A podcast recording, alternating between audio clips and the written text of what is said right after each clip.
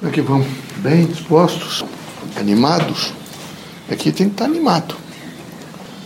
Veja, no cotidiano, meus amigos, vocês vão ter contraditórios. Todos vocês vão passar por alguns contraditórios. Às vezes é com a família, com o filho, com o parente, com o cunhado, com o cunhado, enfim, com pessoas que convivem com vocês. É, é preciso que os contraditórios não abalem as estruturas morais e espirituais de cada um. Vocês precisam ser fortes e dizer a vocês mesmos, num sentido consciencial, não tem importância.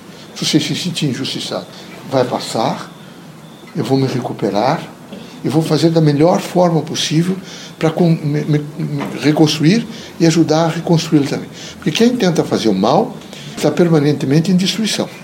Então é preciso uma coragem muito forte, estar sempre disposto não é, a regar para que aquela planta que está fenecendo, por falta, evidentemente, de amor, de luz, de tranquilidade, de fé, eh, os espiritistas precisam corajosamente emitir fluidos positivos para as pessoas negativas. Eles são todos nossos irmãos e eles precisam, evidentemente, de um concurso de compreensão.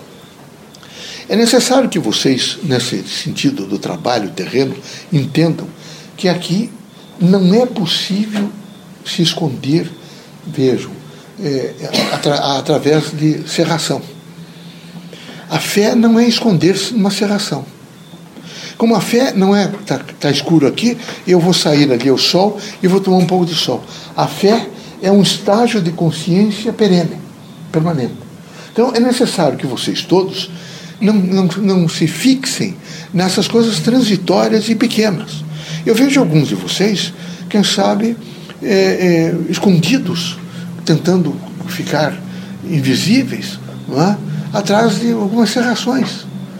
Cria uma serração, uma coisa irreal. Não é assim.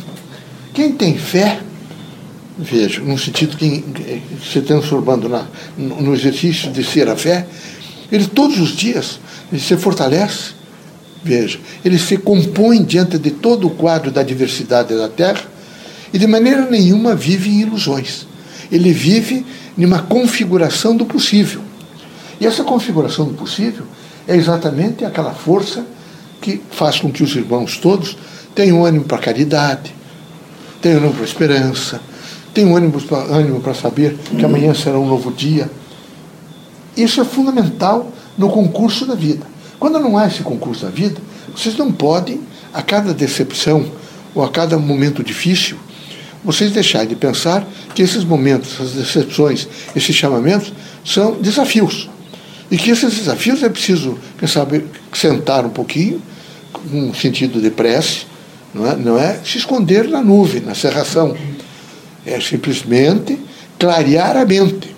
E clarear de tal maneira que vocês possam, nessa luz do Espírito, resolver da melhor forma possível aquilo que nesse momento os incomoda. Então, não dá para viver sob ilusões. A vida da Terra tem fantasias. O homem tem que viver um pouco de fantasia. Se ele perder toda a capacidade de, de fazer, às vezes, um colorido diferente em algumas coisas, ele fica muito entristecido. Ele passa, evidentemente, a ser negativo. Mas ele não pode viver em fantasia. Ele não pode ser a fantasia, veja em todas as coisas da vida. A vida tem uma concretude, uma realidade.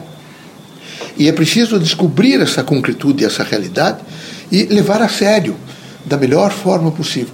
É preciso nunca se desgastar a tal ponto de ficar doente, porque eu sinto que alguns de vocês, vocês eh, têm 95% de convicção religiosa, de trabalho, de exercício de fé, vejo, de força de esperança, de dedicação às vezes às pessoas, mas basta um ângulo só, um pequeno, um pequeno grau daquele de um ângulo que vocês viram, não está correto, não está, evidentemente, acordes com o restante, e vocês entram em desalinho. E toda a ordem humana de vocês começa, evidentemente, a estremecer. E vocês começam a ficar em patologia e começam a sofrer desgastes, porque vocês desgastam, vejo, aquele elemento que essencializa o ser. E esse elemento que essencializa o ser é a própria substância do ser. Então vocês precisam, da melhor forma possível, não se agastar por pequenas ninharias. Vocês precisam ser indivíduos muito fortes, Vocês precisam ser criaturas que, sob todos os pontos de vista, vocês confiam em vocês. Porque quem confia em vocês é porque confia no Criador. Quando nós estamos falando no método de Manento, nós estamos falando de uma presença contínua de Deus em cada ser pensante, em cada vida. E o ser pensante, inteligente que é o homem, ele tem que descobrir esse, essa, essa força. E quando descoberta a força, ele imediatamente, em qualquer circunstância, ele tem que ter o um diálogo com, com esse poder é? extraordinário que substancia a sua vida e tocar, evidentemente, a sua vida para frente. Caminhar de tal maneira que tanto a direita, a esquerda, em cima, embaixo, ele possa aproveitar todos aqueles elementos que vêm fazer o contributo para que ele possa evoluir. A vida da Terra é um permanente chamamento de contribuição. Não é? ele, ele faz o chamamento, mas ele contribui para que o indivíduo, naquele momento, aproveite é, aqueles resultados todos para o próximo evento ele ser mais forte. Então, é, é forte o indivíduo que sabe orar. Mas a oração não pode ser, de maneira nenhuma, é, força de fracasso. Não pode ser, nesse momento, uma dimensão de vocês ficarem, por exemplo, é, eu, eu necessito ficar ajoelhado para que Deus possa olhar para mim. Eu necessito, nesse momento, fazer sofrimento, impingir sofrimento em mim, para que Deus, evidentemente, possa, nesse momento, entender que estou passando por fases difíceis. Não. Eu tenho que entender que, na minha inteligência, eu posso me comunicar com o Criador através dessa presença imanente e imediatamente suavizar um pouco. Quem sabe tem que passar é, por uma, uma, uma transição, e nessa transição eu vou precisar permanentemente, ou então alguns dias, ou alguns meses, ou até alguns anos. Às vezes é, veja, é difícil, por exemplo, criar um filho excepcional. Difícil, extremamente difícil.